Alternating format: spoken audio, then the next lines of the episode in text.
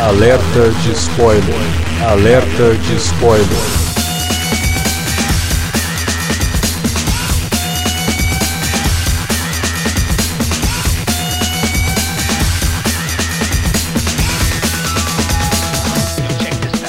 Olá, amigos! Eu sou Alexandre e esse é o Alerta de Spoiler. E é o último programa, o último podcast de 2022, que não poderia ser mais especial, né? A gente vai comentar um baita de um filme, um evento de um filme que estreou agora nesse fim de ano, que é o Avatar: O Caminho da Água, segundo filme da franquia, agora franquia Avatar do James Cameron. Para falar desse filme tá aqui Davi Garcia. Tô aqui para falar desse filme, mais do que um filme, né? Uma experiência, cara, uma experiência sensorial que, pelo menos para quem viu, conseguiu ver numa telona com 3D bacana, é uma experiência. Pois é, a gente vai falar dos aspectos técnicos de dessas versões do Avatar que estão disponíveis para assistir no cinema. Pois é, o filme que tem várias versões aí. A gente vai comentar um pouquinho sobre cada uma delas. E claro, né, vamos falar do filme com spoilers, gente. Se vocês não assistiram Avatar, por favor, assistam. Porque Pô, é o alerta de spoiler, né? Pelo é, amor de Deus, o nome né? do programa já está indicando. Mas é isso, hoje só tem o Davi aqui. Logo, logo depois da vinhetinha a gente já volta.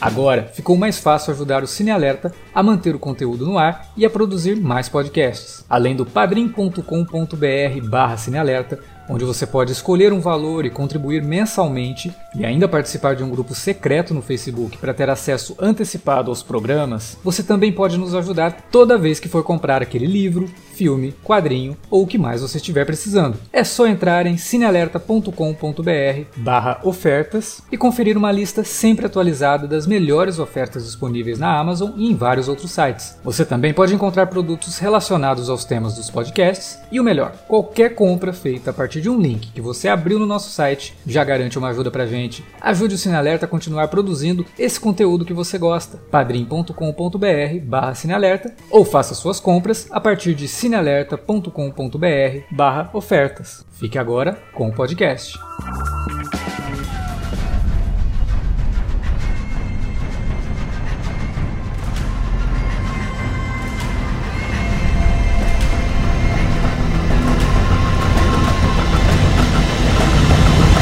James Cameron é famoso por ter duas das melhores continuações de um filme de todos os tempos, né? Continuações que superaram o filme original ou que pelo menos conseguiram ter o seu lugar de destaque, várias listas aí até de melhores filmes, né, dentro do gênero das, dos quais elas pertencem. Eu tô falando de Exterminador do Futuro 2, que para mim insuperável como filme de, de ação, é um filme que, cara, eu começo a assistir Exterminador do Futuro 2 e não consigo parar de ver, porque é maravilhoso aquele filme. E o Aliens, né, que tinha a difícil tarefa de continuar o Alien do Ridley Scott. James Cameron foi lá e fez outro filmaço também, um filme que muda muito do, do, estilo, né, da ambientação do que era o primeiro Alien, mas consegue se firmar como uma baita de uma continuação. E aí, o primeiro gente... trabalho dele com a, com a Sigourney Weaver também, né? Primeiro trabalho, pois é, pois é, e que tá aí Sigourney Weaver. Cara, eu tava revendo o Avatar, né, o de 2009, eu fico pensando, pô, Nessa época aí, a Sigourney Weaver ainda, se fosse para fazer um Alien, ela dava conta. Aí, cara, tô vendo, né, o, o Avatar, o Caminho da Água, tem uma personagem lá que é uma menina de 16 anos interpretada pela Sigourney Weaver. Aí você vai é. ver entrevistas dela comentando pro filme, você olha para ela e fala: "Cara, 13 anos depois a mulher ainda conseguiria fazer um filme do Alien, gente. Tá tá a tempo, dá tempo ainda de chamar ela para fazer um Alien, nem que seja um, um, uma continuação de legado para ela passar o bastão para outra personagem, mas ela dá conta de enfrentar o, o Xenomorpho ainda. E cara, né, eu comecei falando aí dessa questão do James Cameron dirigir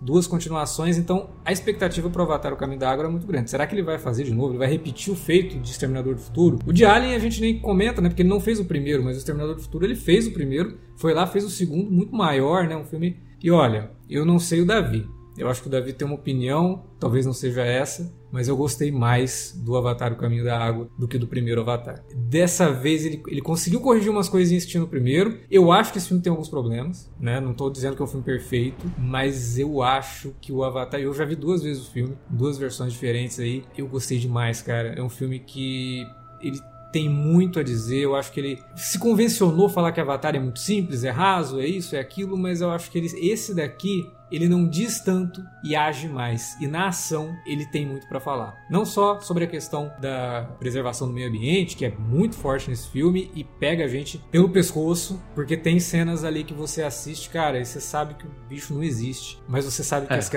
aquelas coisas acontecem. É, e o negócio tem um peso gigantesco, cara, e é muito triste ver aquilo, e é muito triste cair a tua ficha que o ser humano é um bicho muito filha da puta, cara. A verdade é essa, sabe? Porque Capaz de fazer Capaz aquilo, de fazer coisas aquilo. daquele tipo, é, né? porque aquilo que a gente vê eles fazendo com os tulkuns no filme é o que se faz com baleia. Sim. né? Então você para pra pensar e fala. É...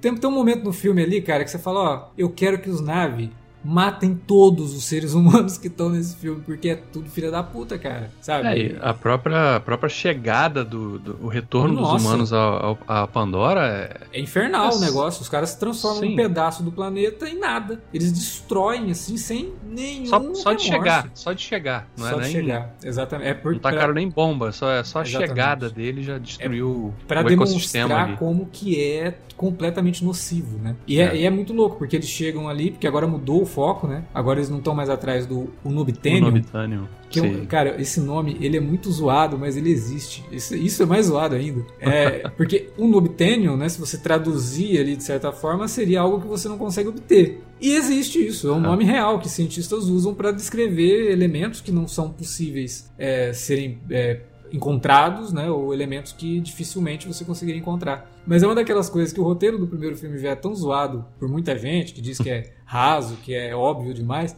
e quando o cara fala Unobtainium, você, pô, o James Cameron, aí não, né?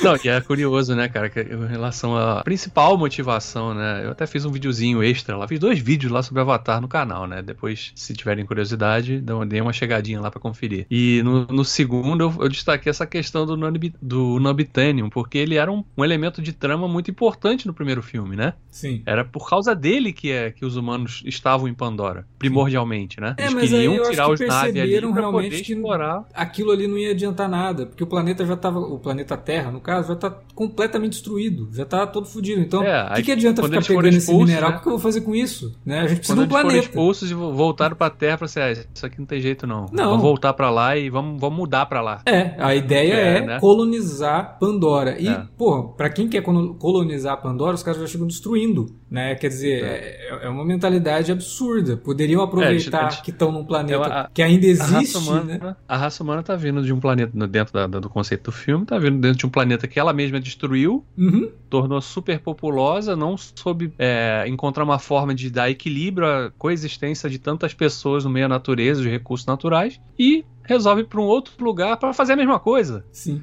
Então, ou seja, né? é, se depender do, do universo criado pelo James Cameron, 150 anos aí de, de progresso não vão significar, não vão adiantar de nada. Porque É. a natureza destruidora e selvagem, aí realmente selvagem do homem, Sim. vai se manter presente e, e condenando a maior parte da população ao- à desgraça. Pois é. E aí a gente tem toda essa trama que é muito impactante, mas a gente tem todo um elemento familiar no filme com a questão da É. família do Sully e que é algo que eu tenho certeza que o James Cameron tá fazendo isso pra criar uma saga gigantesca, cara. Eu não vi ninguém comentando sobre isso ainda, mas pra mim é óbvio que ele tá tentando fazer com Avatar uma parada meio Duna, né? Porque Duna é uma saga, É. não tem só o, o personagem central que a gente conhece no filme, né? Aqui Uhum. no filme mais recente. Depois dos outros livros, você vai ver a história dos filhos, né? Você vai ver paradas sim. muito distantes. Não, Eu acho própria- que, o, James Cameron tá fazendo essa cama, sabe? A questão dos É, filhos própria- que são apresentados aqui, pra mim, é isso. Ele já tá abrindo o território pra no terceiro já dar o, o- gatilho, né? Pro quarto e o quinto, por exemplo, eu acho que a gente não vai ter mais Jake Sully e Neytiri, não. Eu acho que vai ser realmente. própria, própria introdução dessa personagem misteriosa, que é a, a filha adotiva deles, né? Sim, A Kiri, ela dá várias mostras. O filme deixa as perguntas no ar, né? sim. Como que ela podia ter nascido da, do avatar que, da Grace que morreu, né? Ela foi uma, uma gestação é, Imaculado? imaculada? Ela, ela é fruto da, da, Da- da própria natureza, natureza. Sei porque lá, ela tem uma conexão muito forte e ela parece ser capaz Parece não, o filme mostra que ela é capaz de Controlar. ter algum tipo de controle da É. força, né? Ali, digamos. Sim, sim. da- da- dos, do- da- das- dos elementos da natureza ali, né? Pra, enfim, é uma personagem que com certeza vai ganhar mais destaque no próximo filme, né? sim. Porque no, no Cameron não jogou isso à toa e, sim, sem dar nenhuma explicação maior, né? Não, claro que não. Fica só as conjecturas, as perguntas que os personagens fazem, né?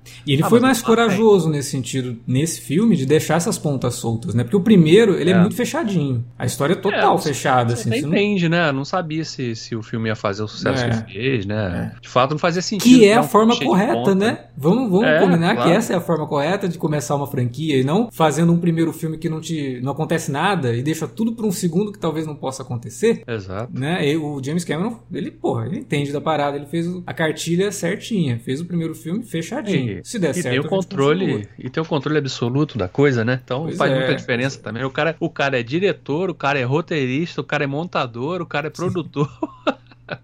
É, mas Tá também em todos chegar nesse aspectos, ponto, né? cara? O cara Ah, sim, claro, tem que ser o rei claro. do mundo mesmo, né? Porque, porra, É, o currículo do cara é não dá, né? Esses dias teve um desses sites de notícias é, de cinema, não, não é brasileiro, não, nem não lembro qual foi, não sei se foi o Coming Soon, que pegou, ah, listamos os filmes essenciais do James Cameron. Eu falei, cara, todo filme do, James Cameron é essencial, desculpa, mas todos eles são. Tirando o Piranha 2, que é um filme que ele mesmo né, descarta da própria filmografia, todos os Pô, filmes mas do tá cara lá são da carreira, né? O é, não, é tá- um filme que teve um monte de problema de bastidores também, né? Sim. Não, e assim, a filmografia do Cameron, diferente de muitos diretores, não, não é tão extensa também.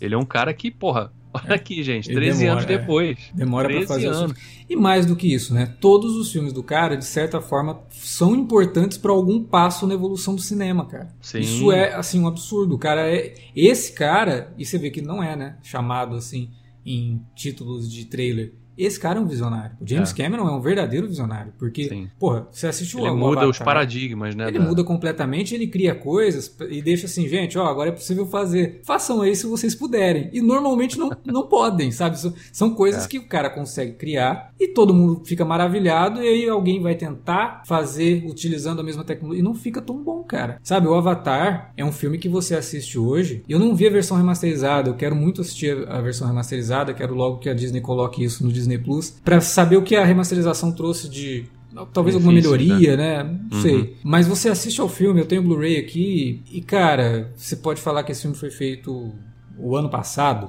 É. que ele é melhor, os efeitos visuais dele, as cenas de ação, o negócio é muito mais realista que qualquer filme da Marvel que saiu nos últimos três anos. Sim. Eu não vou É, falar você- no, no último ano, porque a gente teve um monte de problema com a questão da É. pandemia, Sim, os, sim. os estúdios de efeitos visuais todos sobrecarregados, saiu É. Uhum. muita coisa realmente duvidosa. Mas, cara, tem cenas ali que ainda você olha para aquilo e fala: Meu, isso é de 2009, como assim? O próprio É, hoje- Exterminador do Futuro 2 tem isso, cara. Sabe? Sim, é. Até hoje a gente se pergunta como é que ele fez aquilo, pô. Pô, tem um monte de cena ali que você olha como, né? Como, na- foi naquela possível? época, como não existia computador- computação gráfica como existe hoje. É. Enfim, mas é, é aquilo, cara. O Avatar de 2009, ele redefiniu, ele não só alterou vários paradigmas técnicos da, da indústria, como naquele momento ele ressuscitou o 3D, né, pro Sim. cinema. Né? Vários estúdios devem muito pro James Cameron de ter recebido mais grana de bilheteria por conta do ingresso mais caro do 3D, por influência dele. Sim. Porque muito filme saiu em 3D por causa dele, por causa da É, onda. e dá ele contar no dedo de uma mão Quais quantos que filmes depois do Avatar que conseguiram chegar Sim. num nível semelhante. Tipo, Gravidade, A Vida de Pi, né? Life of Uhum. Pi. Cri, cri. É difícil, cara. Porque a maioria, a maioria só usou como, como chamariz pra Ah, sim, ó, o Cabré, do Scorsese, maravilhoso. O Tintin, do Sim, verdade. dupla Peter Jackson Steven Spielberg, né? Sim, São esses, cara. Depois, ah, tem o, aí eu tenho que falar, mas tem alguns Resident Evil também que usam o 3D muito bem. Os filmes são horrorosos, mas o 3D do Resident, né, do 5 em diante ali, porra, tinha umas cenas muito boas de 3D. Mas tirando isso, cara, o resto era só o resto, assim, era coisas que o 3D era meramente pra jogar coisa na tela e às vezes era uma decisão tomada depois que o filme tava pronto, de converter pra 3D só pra poder navegar ali na E mesma nessa aí onda. até o próprio Cameron também se rendeu nessa, né? Porque Ah, é, ele fez a gente chegou a ver o, Titanic. Titanic 3D também, né? É. Que foi uma conversão ali pro 3D, né? Eu não, eu, não, eu, não, eu não me rendi a isso, não. Eu não, não vi o Titanic em 3D. Depois eu comprei o Blu-ray remasterizado em cima do que eles fizeram no 3D, Uhum. mas eu não, não assisti o Titanic em 3D. Eu achei, achei, achei besta fazer isso.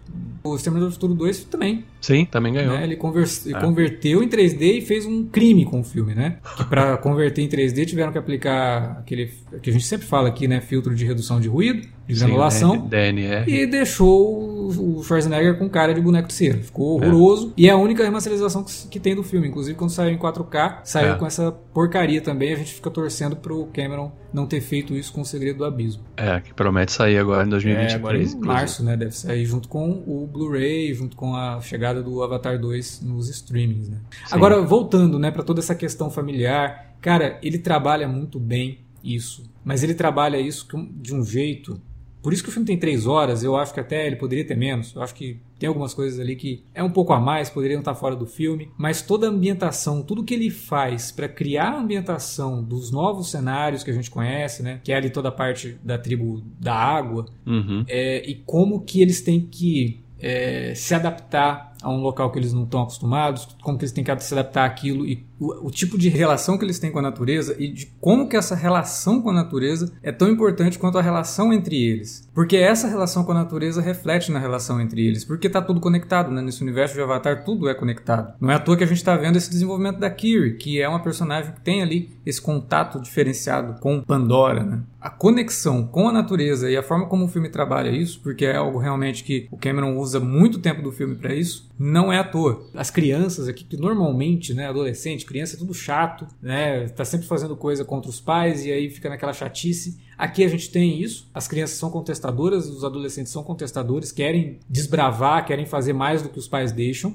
mas isso nunca é mostrado de forma chata. Isso é mostrado de forma natural, porque adolescente é assim mesmo. E de- mais do que isso, é mostrado como uma quebra de paradigma de antigos costumes, que É. inclusive refletem na própria menina lá, na- que eu acho, eu adorei o nome dela também, né? Que é quase sereia o nome da, da menina, porque o filho mais novo do, do Sully se apaixona, né? Ela também é uma personagem ali que tenta quebrar os paradigmas, ela que tenta apaziguar, que tem muito do filme, assim, que se você for enxergar numa visão mais crítica, as duas personagens femininas fortes do filme, elas são na visão, numa visão masculina, são mandonas, são preconceituosas, né? Uhum. mas porque elas seguem as tradições. A menina, que vai ser uma personagem importante lá na frente, e que é vivida por uma atriz que eu conheci há pouco tempo, assisti ela no Entrevista com o Vampiro, né, na série Entrevista com o Vampiro, ela dá um show naquela série, ela é muito boa, e eu acho que ela tem muito a agregar em Avatar ainda, pro cinema em geral e pra TV também, ela é uma atriz realmente muito boa. Ela surge como um ponto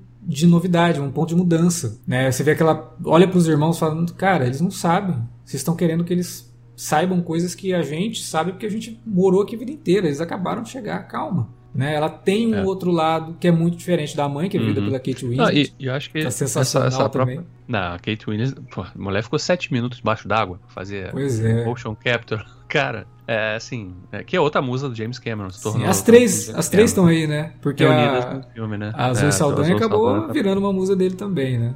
Sim, sim. E não à toa, que ela também dá um show, cara. Ela tem momentos nesse Ó. filme assim que são muito. Ela, ela não aparece tanto quanto aparecia no primeiro. É, sim, ela tem Né, bem menos ela- destaque, é. né? Mas quando aparece, Nossa, ela tem bom, peso, no né? final ali ela tem um momento É. que é Aquele momento da destrói, cena da, cara, destrói. a morte do filho é bem catártico, né? É. A, a reação dela, a expressão. E aí que, que, é, que é, inclusive, é curioso, né? Porque a gente vê, nesse momento, a gente vê, cara, não tem como ser só uma pessoa pintada, sabe? E ao mesmo tempo, também não tem como ser um boneco 100% digital. Então você fica, cara, tá acontecendo? Esse negócio não é real. Eu sei que não é real, mas parece real pra caramba. Olha a, express- a linha de expressão dela, do sofrimento, da dor. Então, tecnicamente, a gente, quando vai falar de, de Avatar, você pode sim questionar a história, pode as decisões da história. Cara, mas a forma como essa história é contada. É de uma forma, de, uma- de um jeito tão instigante e envolvente que Você é o você que que eu passar acho que as ah, pessoas- tá mais ou menos. Eu acho que as pessoas gostei." confundem um pouco a questão do Avatar de separar a parte técnica da parte dramática. E o Avatar é um filme que você não pode fazer isso. Porque o efeito digital, o efeito especial, o 3D, qualquer que seja a tecnologia que está sendo usada ali, ela é utilizada para contar a história. Para a história. Ela sim. não é um mero uh, perfumaria. Gimmick, né? É, É, sim, ela não é sim. perfumaria, ela é importante para a história. Então, quando você, se você parar e olhar só para a história, ah, é simples, né? Ah, eu já vi isso. Ah, ele tá repetindo coisa do primeiro. Por quê? Até a repetição de coisas do primeiro tem um motivo. Eu acho que ele se perde um pouco nisso, mas existe um motivo ali. A gente tá vendo um novo ciclo. A gente tá vendo novos personagens passando por coisas que o Sully Ah, e, passou. um, e um contexto novo também, né, E um cara? Que a gente não tinha novo. no primeiro, que a gente conheceu os naves da floresta. Agora Sim. a gente tá conhecendo naves de outra localização e que tem outros costumes. Eles são, inclusive, fisicamente diferentes. Sim. né? O sim. corpo deles é preparado realmente pra estar na água o tempo todo, diferente do- dos naves da floresta, que tem outras adaptações físicas, né? Sim. Então você que aí é até outra questão que o filme aborda e explora bem, que é a questão de saber conviver com o diferente, Sim. né? Que é, que isso não tinha no primeiro filme, né? Da questão dos naves, né? Sob o ponto de vista dos naves. Sim, sim. É, você tá, tá vendo duas raças, duas, duas tribos, né? Diferentes. E será que tem mais? Eu acredito que tenham mais, outras Ah, com certeza. ali. Não, com certeza tem. Mesmo dentro de outras florestas que tenham ambientes diferentes daquela floresta que a gente conheceu no primeiro, também geraria uma tribo diferente, né? Sim. Com costumes diferentes, com é, convivências diferentes com determinados animais. Isso a gente vai ver no futuro, com certeza a gente vai ver. Pois é. Mas o que eu digo é que é isso, cara. Eu acho que o Avatar é uma experiência de fato. Ele é uma experiência de todos os lados. Se você analisar só pelo lado da história, pode parecer algo simples, mas quando você coloca as coisas sob a perspectiva de que também tem o lado que está sendo construído um mundo do zero pelo James Cameron e pela Tudo, né? Weta, tudo. Tudo. Por mais que sejam ambientes familiares, né? O James Cameron tem essa habilidade de não criar algo alienígena demais pra gente não se afastar. Uhum. A gente gosta de ver Pandora porque, por mais alienígena que ela seja, ela é muito parecida com a Terra. Ela é muito É, familiar com- pra gente. Quando a gente chega no, no- ali na região da água, né? do- da tribo ali dos Mets- Metsukaya, né? É, o nome deles. acho que é isso. É, a gente começa a ver os mergulhos ali e a gente fica, cara, porra, queria mergulhar num lugar desse. Nem que fosse só dar uma nadadinha assim por cima. Não queria nem mergulhar 100 metros de profundidade, não. Não queria pegar numa- na barbatana de uma baleia, na- nada disso. Mas um lugar como aquele, sabe? E a gente sabe que na Terra existem lugares como esse. Sim. Recife, E que estão ameaçados. quanto. Que estão ameaçados, exatamente. Então você se enxerga ali, sabe, de um. Mesmo sabendo que aquele, aquele mundo é uma criação absolutamente virtual, nada, nenhum daqueles bichos existe, pelo menos não naquela forma, né? A gente tem. Obviamente, como você já tinha destacado, ali os tuques, que são a representatividade da- do que a gente tem de baleias né, no planeta Terra. Mas o resto é tudo diferente, só que é muito parecido, realmente, né? Então tem esse cuidado, de fato, de fazer, de remeter o espectador a um ambiente que ele conhece, pelo menos de foto, de, de outros filmes, de outros vídeos, de, sei lá, de revista, Sim. né? Você tem aquela coisa de, olha que bonito isso, né? E a própria construção da arquitetura toda, daquela, toda que eu acho muito, muito bem sacada, daquelas pedras que meio que flutuam, né? Sim. Criam aquela As imponência, né? aleluia, né? Ambientes imponentes. É, e porra, aquilo é, é sensacional, cara. É sensacional. Você não tem como você assistir esse filme pelo aspecto visual e não ficar encantado com aquilo tudo ali. Ficar com vontade, pô, queria ir lá, queria, queria visitar. Queria que Pandora existisse e que eu pudesse visitar, realmente fazer uma tour ali, porque é tudo muito encantador, cara, é muito encantador. E a, e a história realmente está centrada no drama familiar dessa vez, coloca a perspectiva do Sully num contexto diferente, né, de ele ter que proteger a família realmente, porque a gente vê que eles não querem só tirar os naves dali, eles querem dizimar os naves. Sim. Então, no primeiro filme, quando a gente tem lá aquela questão toda do Sully como no avatar do Sully, ele sendo utilizado ali para tentar convencer os naves a se, a se locomoverem para que eles pudessem explorar ali aquela região e tal. Nessa aqui não tem. E no segundo filme não existe isso. A intenção deles é só a personagem da Ed Falco, faz a general lá da RDA, fala: nossa, nossa missão aqui é colonizar. E o que, que os colonizadores fazem quando Não, ela, ela, ela usa o termo pacificar, né? Pacificar os nativos. Também fala, paci- é, mas é, o É, pacificar. a gente é sabe o que que é isso. terra, né? É, a gente sabe É. o que é isso. A gente já viu isso acontecer. Exatamente. Então, porra, o contexto é outro, sabe? O, o grau de, de, de preocupação que o personagem principal do primeiro filme tem agora é amplamente maior, né? Ele E eu não acho tá só interessante protegendo que- o ecossistema dele, ele É, tá não, protegendo a própria família. Mas eu acho interessante nessa construção do Jake Sully que se é qualquer outro diretor, ia transformar o Jake Sully no herói, sabe, posudo. Ah, E ele não é Uhum. isso, cara. Ele é o cara que ele é muito competente, se precisar lutar, ele vai lutar, só que ele não pode colocar a vida da família dele em risco. Então tem um momento no filme E- que ele fala: Eu não tenho plano, meu plano é salvar vocês. e também sabendo que ele era o alvo, né? Uhum. Consequentemente, a família dele, ele toma a decisão de sair da onde eles viviam. Sim. Onde a família dele já tinha todos os costumes, né? Já estava toda ambientada. E vamos para um lugar novo, onde a gente não sabe se a gente vai ser aceito.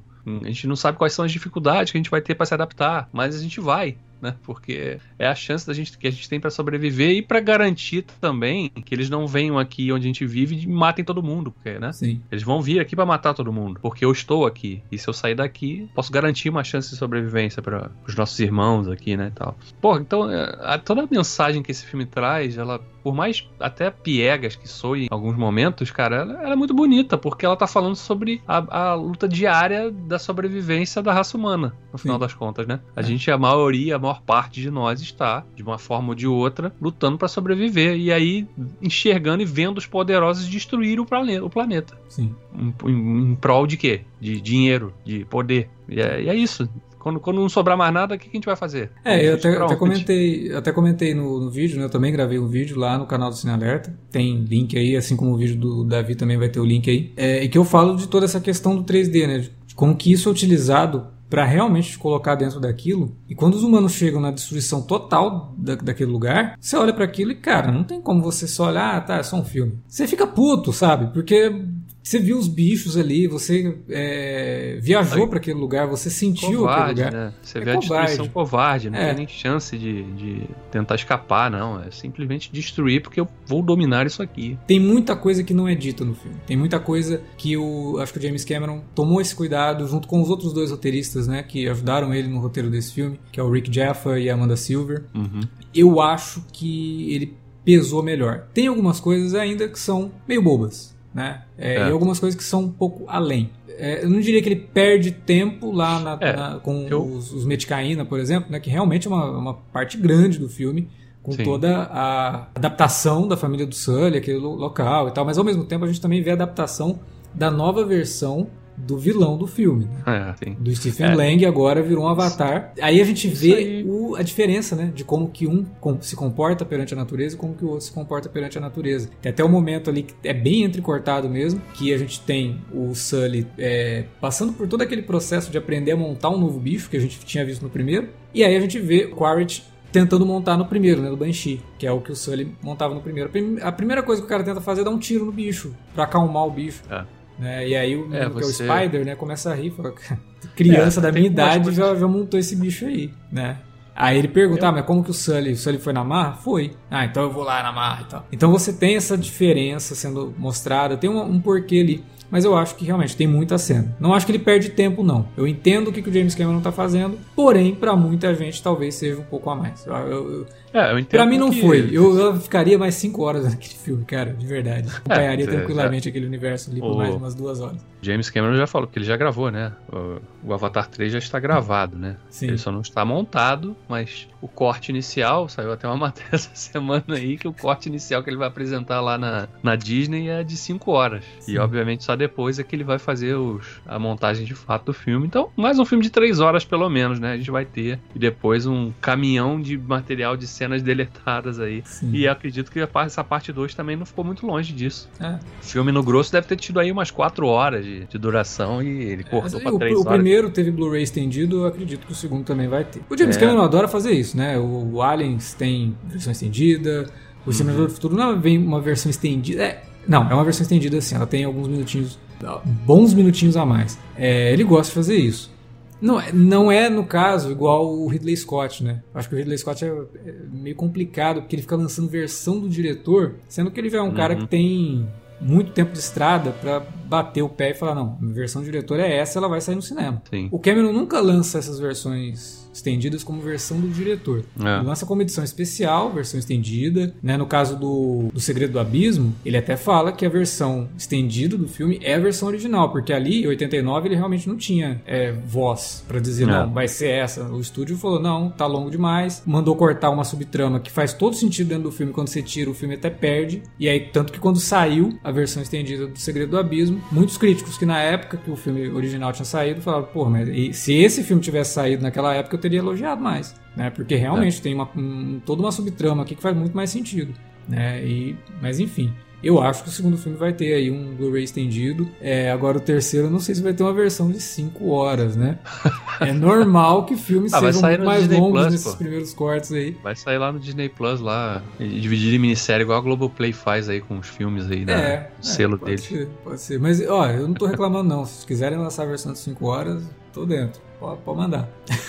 É, eu, assim, eu, eu, eu, gostei demais do filme. Você falou na abertura, né, das múltiplas, dos múltiplos formatos que a gente tem possibilidade para ver esse filme. Eu também vi o filme duas vezes. Eu vi na estreia no IMAX 3D, então fiquei super encantado, realmente. Falei isso até no meu vídeo. É, é uma experiência, repeti isso várias vezes essa palavra, porque, cara, eu saí inebriado, sabe, do, do cinema, de, do, do que aquilo que eu tinha experimentado. Depois eu revi o filme numa, numa, numa sala de cinema com, com tela convencional em 2D. E a experiência é muito mais fria, sabe? Você ainda sente, sim, você sente o peso de tudo aquilo que está sendo contado ali, a forma como, como ela é contada, mas não Porque- tem mais aquele mesmo envolvimento, sabe, emocional, até de você se sentir no ambiente. Uhum. 3D É, não, claro, aí não tem como mesmo. Não tem como. Porque assim, os pontos que o James Cameron toca na trama são pontos que você se conecta com eles. Ah, na segunda vez que eu assisti o filme, tinha um pai, um filho e a mãe assistindo o filme, né? Um casal com filho. Cara, na cena da morte do, do filho mais velho do, do Jake Sully, o cara tava aos prantos.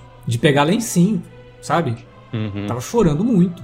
E a mulher também. Então, é, quem tem filho, todo lado familiar ali fala muito alto, cara. Sim. Pega direto É. na pessoa. Quem gosta de bicho, e pelo visto esse sujeito também gostava, porque a hora que começa a mostrar a caçada aos tulcuns, ele ficou muito puto, cara. O cara tava muito puto. Ele tava assim, nossa, mas que covardia. Mas, mas na minha também tinha. Na, na minha Então. sessão. a minha sessão tinha um cara que parecia que tava vendo jogo de futebol, cara. O cara tava do meu lado. O cara ficava, o cara ficava torcendo para as coisas acontecerem. Agora, desvia, pega. Não, não, abaixa, aproveita, ele tá sem defesa agora. Aí quando, cara, quando, naquela cena da, da baleia, quando eles, quando ele pega aquele filho da puta lá que, que tava jogando arpão nas baleias Sim. e o cara Pô, fica preso essa braço cena, essa cena, essa cena no- na segunda vez que eu assisti, teve até ensaio de gente querendo bater palma. Eu vi um assim, querendo bater, Na minha ele ia- sessão teve. Na minha sessão teve nego urrando lá e nego batendo palmo, caramba, sabe? Então, a, a, a coisa do 3D, até nesse, nesse, nesse contexto, ela te deixa mais envolvido. Você esquece que você tá vendo um filme. Sim. Parece que você tá ali, vivendo aquilo ali, cara. Sabe? E, e as pessoas acho que até esquecem. Acho que ela esquece que ela tá numa sala de cinema, que ela tá vendo um filme, que aquilo tudo é virtual, que ela entra naquilo ali, sabe? E fica realmente preso naquela, naquela sensação toda ali que o filme oferece, né? Então, pô, cara, é a experiência realmente. Você lembra que no primeiro filme teve uma parada de gente com abstinência de Pandora? Teve esse papo, né? Teve, É, teve uma sim. galera assim que, porra, Ah, teve, passou o filme e tal, e aí a galera ficou. É, teve tava um- procurando até psicólogo, cara. teve um maluco aí, acho que eu até mandei no, no grupo um, um dia, um maluco que se tatuou todo de avatar, Sim, aquele é o Spider, né? É o Spider adulto.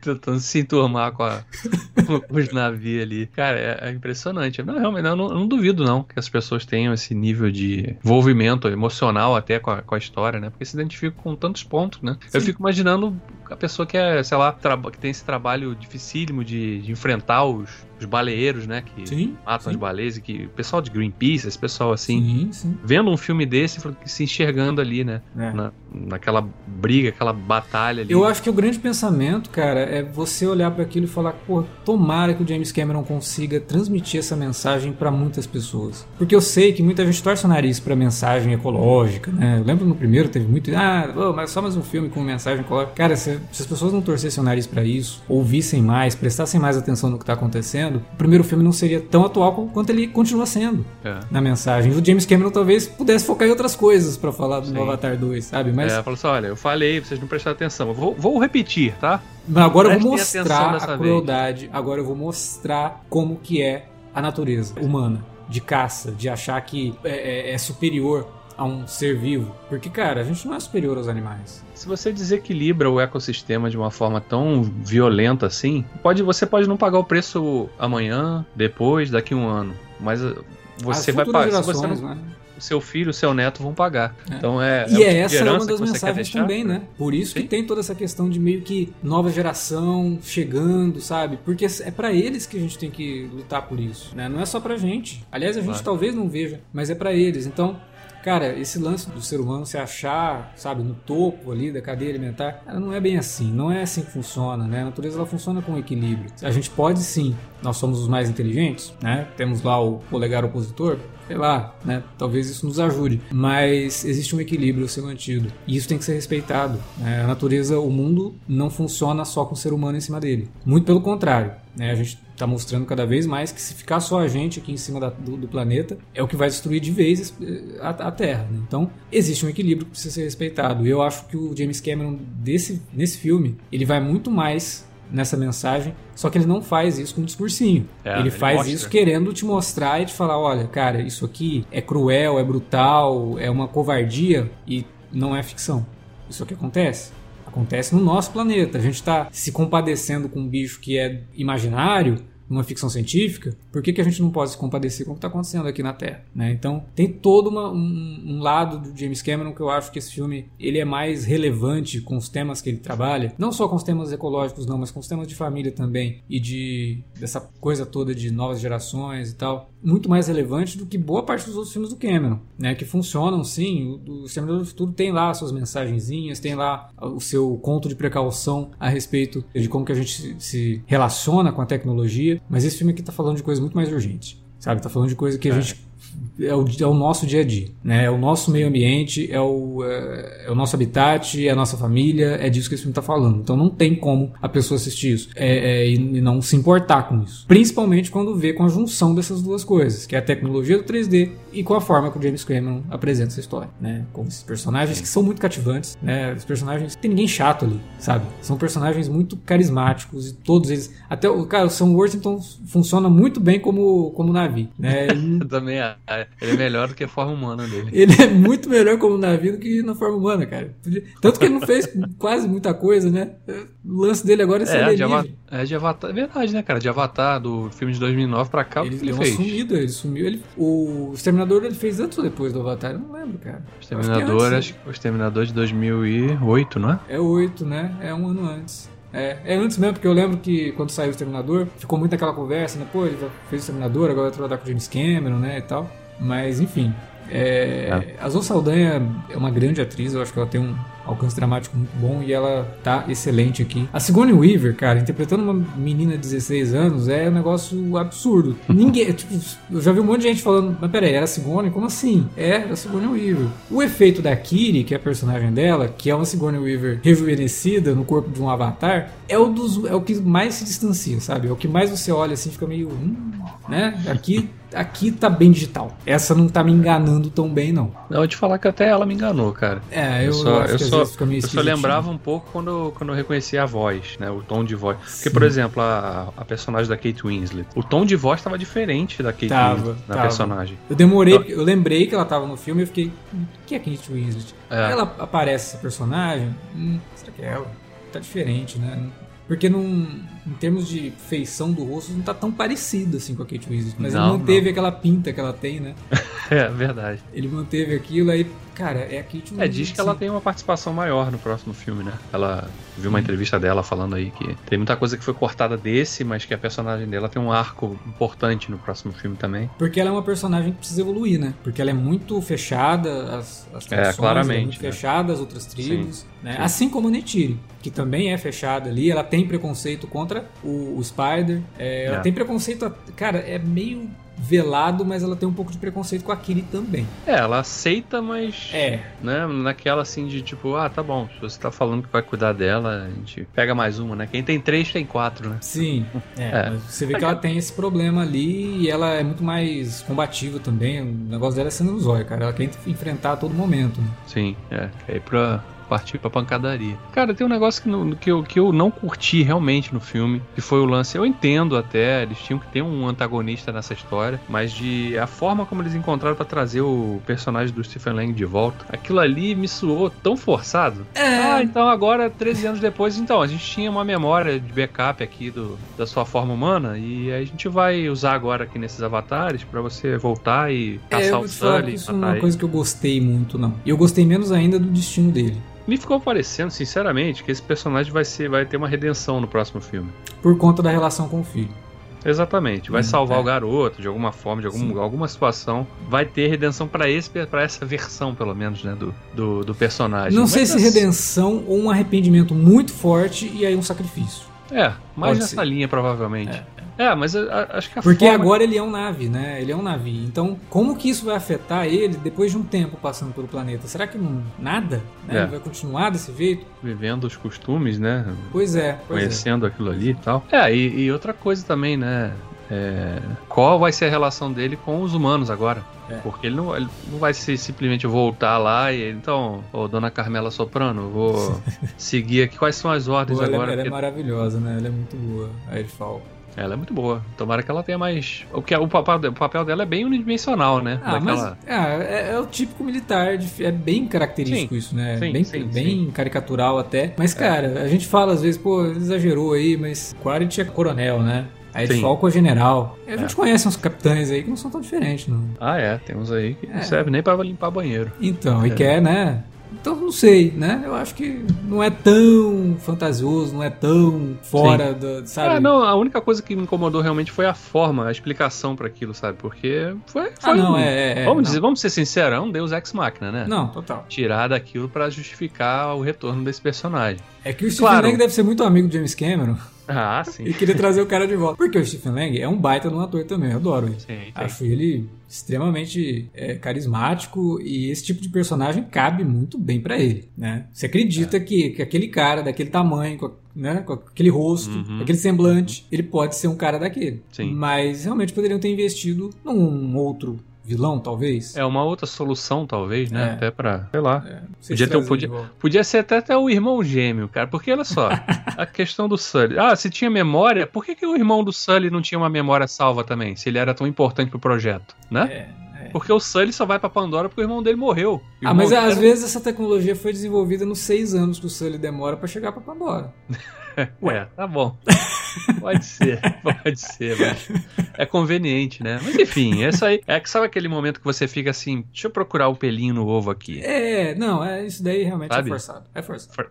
comparado com todo o resto que o filme oferece, com, com realmente com a experiência que a gente já falou tantas vezes aqui também nesse podcast, isso é um problema menor, né? Ah, o, o banquete que o Cameron tem para oferecer, ele é muito mais saboroso do que Sim, eu, eu acho que o Cameron coxinha também. fria que, que venha na entrada. Eu acho que ele tá mais apegado a coisas menores, assim, sabe? De criar algumas situações, por exemplo, quando a gente vê os dois irmãos, né, que são os filhos do Sully, brigando ali com o filho do chefe da tribo é, Uhum. Metcaína, né? Eles estão brigando, aí meio que se apaziguam, né? Não, Uhum. beleza, estamos indo embora. Aí o filho mais novo, ele tá. Ele dá as costas pro outro, o outro pega e fala da família dele. Ah, a família dele é toda esquisita, não sei o que, toda uma banda de aberração. Aí ele vai lá e vai tirar satisfação com o cara e ele dá o soco no cara. No final do filme, a gente tem essa mesma cena com o Jake. né? O Jake tá indo embora com a família, o Quaritch tá lá provocando ele. Você sabe que eu vou atrás de você, vou atrás, vou matar tua família. A hora que ele fala na família, o Sully vai lá e faz a mesma coisa. Então vem agora e vai pra cima do cara. Uhum. Então essa- esse espelho dos personagens já indica a importância que esse menino vai ter no futuro. Ele vai ser o cara que vai carregar a tocha do, do Jake, sabe? Não é um personagem que foi colocado ali só pra isso, só pra desempenhar a função de família no filme. Não, é porque tem uma história maior sendo contada aí. E o Cameron Sim. tá contando isso com uma narrativa que é extremamente cinematográfica, mas que me lembra os grandes épicos mesmo, sabe? A narrativa de um, de um Duna. Constrói todo aquele universo. Uhum. Fala desses personagens. Aí, melhor, né, cara? Não é baseado em nada. É realmente uma Cara, criação. eu adoro isso. Eu adoro que a gente tá vendo um filme desse tamanho, desse porte, e que é uma criação original de James Cameron. Ah, mas ele usou elemento de um monte de outra história. Sim, assim como todos os outros contadores de histórias da Não existe. história. Mesmo, mesmo os livros que você vê sendo adaptados, eles também copiaram alguma, Alguma coisa de coisa. outros É, livros. copiar é uma, uma palavra muito forte, mas se inspirar. Não, tem uns que, co- não, tem uns que é, copiam mesmo. né? Copia, tem. Tem um, tem um velho aí que tá devendo um livro, inclusive, que copia tudo. é. Isso é pra depois. Mas vamos falar então da questão das tecnologias pra gente fechar um pouco isso aqui. O Davi já falou bastante do IMAX, eu também assisti a primeira vez no IMAX e é uma experiência inacreditável. Eu falei bastante sobre isso, inclusive, no vídeo que tá lá no canal do, do Cine Alerta no YouTube, no IMAX 3D, né? Eu não vi o filme em 2D. Mas eu até comento no vídeo que o 2D, o 3D, né, são tecnologias, 3D muito mais avançado, mas o 2D também não te impede de sentir pelos personagens o que o filme quer que você sinta, mas o 3D ajuda demais a isso ficar muito É. mais marcado. Sim. E eu descobri que aqui em Rio Preto tem essa, a versão HFR, né? High Frame Rate. Uhum. E eu vou contar um negócio aqui que você que está ouvindo esse programa, assistiu ao filme em 3D com HFR e que não foi numa sala de IMAX, por favor, tenta se lembrar e aí você conta pra gente ou no Instagram, ou no Twitter, ou comenta aqui no, no site, se você estiver escutando pelo site, se o filme tá na versão que preenche a tela toda. Porque eu acho que o cinema aqui de Rio Preto recebeu uma versão que não era pra ter recebido. Porque até onde eu saiba, só no IMAX que a tela toda é ocupada. É, full frame é só IMAX, né? Te- deveria ser, né? Né? Aí não sei se na versão 3D, por- você assistiu 2D, Sim. tava É, formato padrão, né? padrão widescreen letterbox, Sim. Que é aquele que quando vai pra televisão fica com faixa preta em cima e embaixo. Uhum. Pois é, eu fui assistir o HFR achando que eu ia ver o filme assim, 3D com letterbox, mas com HFR. Não, tava a tela toda, né? Eu, fui, eu não tô entendendo o que, que tá acontecendo aqui. Que fique só entre nós aqui, ninguém precisa saber, né? Pra não recolher essa cópia. Se alguém de Rio Preto estiver ouvindo esse podcast, pode assistir ao filme lá no Cinépolis do Iguatemi que tá passando a HFR. E a experiência HFR eu já tinha com o Hobbit, né? Que foi o primeiro filme a ser lançado nesse formato aí em 3D, com toda a pompa e circunstância. Uhum. No Hobbit é o filme todo. Então você fica ali uns 20 minutos meio, cara, isso aqui tá esquisito demais, mas depois o teu É. cérebro acostuma e até o Sim. final do filme, beleza, você encara aquilo como uma forma diferente, né? 48 frames, teu cérebro demora pra identificar, porque tá acostumado aos filmes com 24 frames. Quando ele vê os 48 frames, ele fica meio maluco, né? Isso aqui parece que tá meio rápido, e aí você tem aquela impressão que o pessoal chama de efeito novela, né? Fica Uhum. realmente parecendo uma produção barata, não fica com cara de cinema, não tem o peso das cenas do cinema, que tem isso, né? O 24 frames parece que dá mais peso. E isso fica evidente no Avatar. Porque o Avatar ele não é o filme todo. São cenas selecionadas, cenas de ação. Só que algumas são legais porque você pega a sequência inteira que tá com o, o frame rate de 48 frames e aí, beleza, funciona. Agora, tem umas, umas sequências no filme que elas intercalam e com cortes muito rápidos. Por exemplo, a cena que o Quaritch acorda, ele acorda em 24 frames. Aí a câmera abre, mostra ele meio descontrolado, tá em 48. Aí volta pra ele se olhando no espelho, tá em 24. Ah, não, aí Aí fica bizarro, cara. Eu, tipo, o- tua cabeça fica meio. O quê? Que? parece que você tá meio míope, né? Pois é, é, é muito estranho. E isso acaba evidenciando uma realidade esquisita. Porque alguns personagens. é, como é que eu vou explicar isso? Não, não é que fica falso, mas você relaciona a jogo. E aí, quando você relaciona jogo, Uhum. Te tira já automaticamente. tira um né? pouco do filme. Sim. Algumas sequências são muito bonitas. As, as cenas em plano aberto e a câmera não está se movimentando de forma tão frenética, fica bonito. Então, por exemplo, quando eles chegam a primeira vez no arquipélago, onde estão os Metcaína, cara, o efeito é muito bonito. Parece que você tá vendo um documentário. É muito real. Dá mais fluidez, né? Dá uma Pra- fluidez. É um, é um Principalmente nas negócio- cenas, nas Sim. cenas embaixo d'água, né? As cenas embaixo d'água também, lindas. Parece, de, de novo, parece que você tá vendo um documentário de algum Recife aí, né, perdido que foi descoberto. Só que aquela primeira cena que mostra o Jake e a Neytiri voando nos benches, que é bem rápida, e que a câmera, né, tem cortes rápidos e a câmera vai acompanhando ele. Nossa, aquilo é muito ruim. Não, não é legal. O impacto não é bom. É, eu É. acho que a questão do HFR ela ainda tem que ser muito. Porque é difícil, né? Você. Tem uma série de fatores, na verdade, né? Pra. De repente até erro de projeção também, né? Não- Não, não, eu não acho que é erro de projeção. Eu acho que é uma Sei questão lá, do- de- do- É porque o cérebro, ele não tem tempo de assimilar aquilo. É, assim, as mudanças bruscas de, de É. uma taxa pra outra, realmente, né? Não, Então, por exemplo, quando você tem, tem uma sequência lá que acontece um negócio, aí tem um fade, né? Vai escurecendo, aí volta e aí tá em HFR. Aí você tem toda uma sequência em HFR, porra, é legal pra caramba. Agora, você tá no meio de uma cena, ele corta, corta, corta, corta, e aí fica intercortando entre 24 e 48 frames, Não, aí não tem como. cria uma confusão ali muito esquisita. E ainda tem o lance do 3D, né? Essa e ainda jogada tem o toda. nosso né? 3D, sim. Que já cria uma outra dificuldade também pro nosso cérebro processar ali. A... Na sequência final, né, que o- aquele barco já tá afundando, a, a sequência Titanic do filme, tem alguns momentos que ele usa o HFR e tem outros momentos que ele usa o 24. Só que o 24 é pra close ou pra cenas mais fechadas no rosto dos personagens, que Uhum. tá com o fundo desfocado. E aí entra essa coisa que eu falei do peso do 24 frames. Porque parece que ali ele tem um peso. E aí quando corta pro 48 frames, que tá tudo mais fluido, cria um efeito que eu ainda não defini se é bom ou ruim, mas é interessante. É muito diferente. É uma É, outra experiência. É, eu espero que isso, que isso avance ainda mais e crie-se novos mecanismos também, né, pra gente. Porque uma coisa também que é, que é complicada é que a gente tem essa experiência no cinema, pode ter. Eu não tive, né? Aqui no Rio não tem sessão em H- com HFR. Bizarramente. Cara, é muito Nenhuma louco isso. sessão. Aqui em Rio Muito Preto louco. tem uma sessão em HFR com o filme sendo exibido na- no formato aqui- de IMAX. E aí E no aqui, Rio não tem, e aqui bem. tem Cinépolis também, mas eu Então. olhei e não, não tem. Então, sabe? Mas aí é que tá. Essa sessão eu só descobri que era HFR porque meu cunhado comentou. Porque É, na- pois no é. próprio cinema não tem nenhuma informação O que sobre isso. mostra, o que mostra mais um aspecto muito triste, né, do nosso circuito exibidor, que de repente as pessoas nem sabem o que que é isso. Não Vou ligar sabem pra lá, mesmo. Então, estão exibindo em HFR, hein? É, não Não, sabe é 3D. mesmo. Falei assim, não, não. Eu sei que é 3D, mas e HFR? Tem?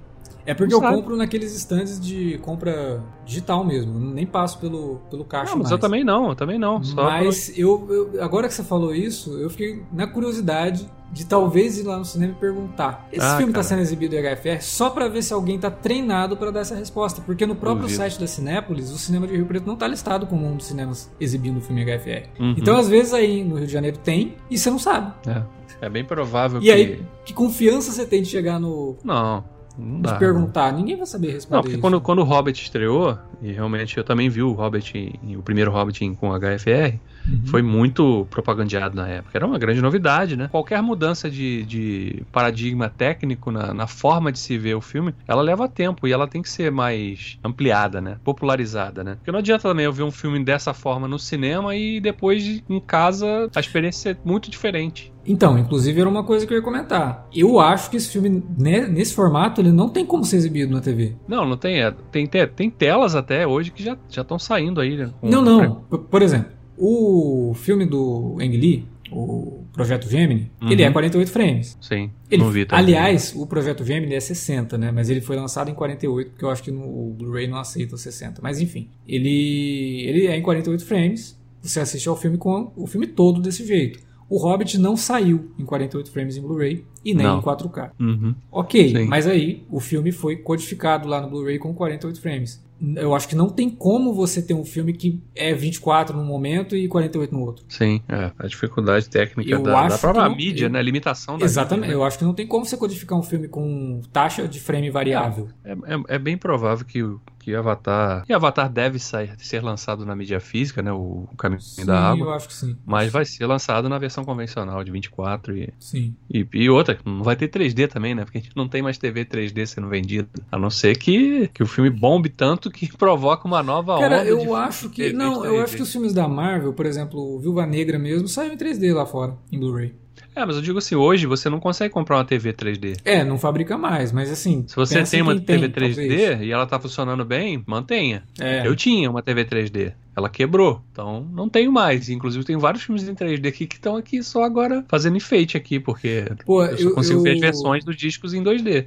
É, eu tinha eu tinha TV 3D, mas eu não assistia em 3D. E eu tenho Blu-ray 3D, né? O, o player de Blu-ray 3D. Quando eu tinha TV 3D, eu conseguia assistir aos filmes em 2D. Era só ir lá no, no, no Blu-ray e desativar o 3D do filme. Uhum. A minha TV mais nova não, eu não consigo fazer isso. O Blu-ray identifica que a TV não, não, é, não pode exibir o filme. É, tem isso. Aí eu não consigo assistir. Então- Por exemplo, essa Então, novidade né, no Disney Plus dos filmes da Marvel com cenas em IMAX, pra Uhum. quem tem as versões desses filmes em 3D não é novidade. Né? O Pantera Negra Sim, tem as cenas já em é. IMAX, o Thor tem as cenas em Aham. IMAX. E eu tenho essas versões. Só que eu não consigo Uhum. assistir porque o 3D agora minha TV diz pro, pro Blu-ray: Ó, não, não quero exibir isso não. Tem isso. É, É, mas então, aí eu então, não sei. Esse aquilo. filme no, no home video vai ser um, um negócio doido, cara. Eu não sei como é que eles vão lançar. Se vai sair a versão em IMAX, porque Cara, a Disney tem esse acordo com a IMAX, né? É, vai ser só o quer O ver Disney Plus, o talvez? Enhanced? É. Só no Disney Plus. não, se tiver, física mas eu só- já fico feliz se tiver no Disney Plus, né? É, Eu vou um comprar o Avatar em né? Blu-ray. Faz muito tempo que eu não compro Blu-ray em lançamento, hein? Faz bastante tempo, mas o Avatar se, 2 eu quero se comprar. lançarem no Brasil, Se né? lançarem no também, Brasil. Tá Eu saindo duvido. nada da Disney no Brasil, né? Eu dou um jeito aí, tem um amigo meu que tá sempre comprando, eu peço pra ele pedir, pedir dois. Aí ele importa.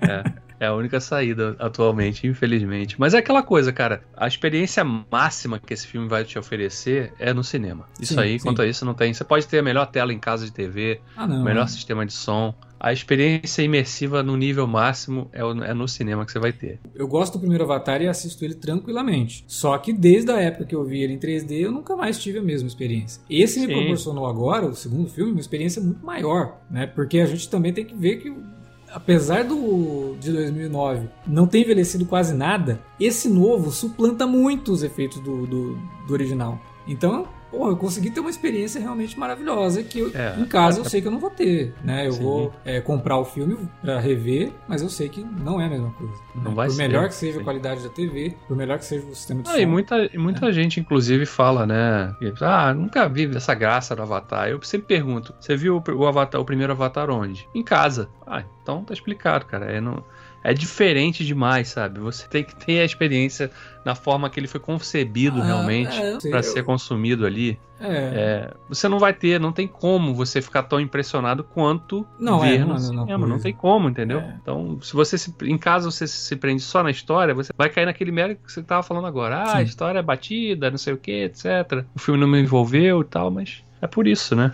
A limitação do, do, do ambiente, para esse tipo de filme particularmente, ela faz muita diferença. É, eu vou dizer que fiquei muito contente com esse filme. E fiquei muito contente que em 2022 a gente pôde assistir Avatar, Caminho da Água e o Top Gun Maverick, cara. Sim. Que são dois filmes que são franquia, mas são histórias originais. Porque o Top Gun, por mais que acredite lá uma matéria de uma revista como inspiração pro filme, é uma história original, né? Que são filmes simples né, na trama, Uhum. mas com uma tapeçaria toda muito bem costurada. O- o- a forma como tudo é feito ali, sabe? Pra te realmente mostrar e falar, cara, olha isso. Dá pra fazer sim um negócio bem feito, sabe? Dá pra fazer um negócio que você olha e fala, caramba, né? Como que os caras conseguiram? Olha o trabalho que foi feito aqui, né? É, o trabalho da- do- dos estúdios de efeitos especiais e efeitos visuais, principalmente a ETA no, no Avatar. Cara, que coisa maravilhosa e é muito bom poder ir pro cinema assistir dois filmes grandiosos, feitos com tanto cuidado em tudo.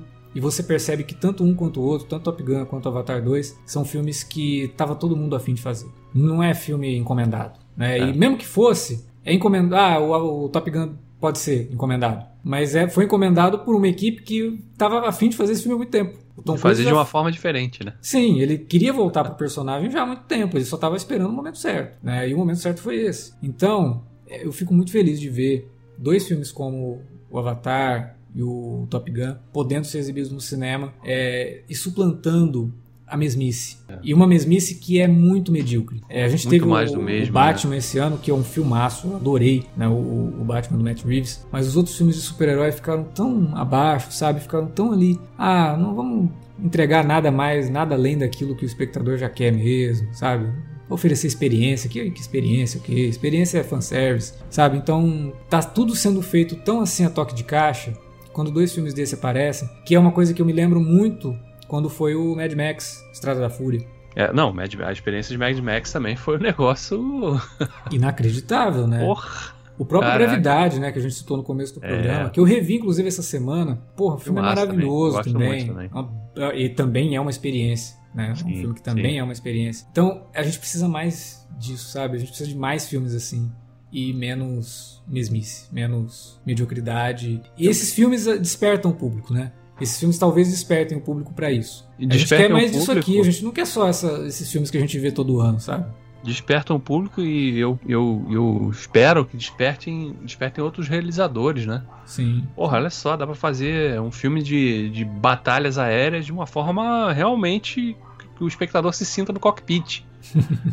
Dá pra fazer um filme com um ambiente virtual cheio de efeitos visuais em que as pessoas vão achar que aquilo é de verdade. Então, cara, é isso. é- são os desafios que essas pessoas surgem pra quebrar os paradigmas, como a gente falou na abertura do podcast, que fazem o cinema evoluir, andar pra frente e deixar a gente interessado de voltar pra sala de cinema Sim. que é o melhor lugar pra ver um filme. É. Então, mas tem que ser um filme bom, né? Ele tem que te oferecer uma experiência boa, porque mais do mesmo. Hoje a gente tem muita opção em casa, né? É, não só a questão da, da, da- da restrição financeira, né? Da maioria das pessoas. Não dá pra você ficar no cinema toda hora. Sim, tem É que valer a caro. pena, né? Tem que valer a pena. Custa caro. Então, Então, pô, quando eu for, eu quero que realmente ficar, cara, que boa experiência eu tive aqui hoje. Gostei demais dessas duas horas e pouca, ou três, no caso de Avatar, que eu passei aqui nessa sala, porque valeu a pena, me diverti, me emocionei, me fez pensar sobre alguma coisa dos aspectos da minha vida pessoal ou da minha vida em sociedade. Sim. Então é isso, cara. Acho que é isso que, que, que faz a gente gostar tanto de cinema.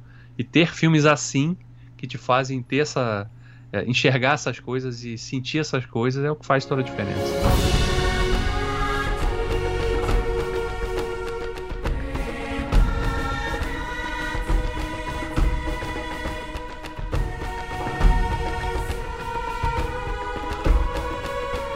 Bom, era isso que a gente tinha para falar sobre Avatar, o Caminho da Água. A gente espera que vocês tenham curtido esse podcast, mas a gente também espera que vocês tenham curtido o filme.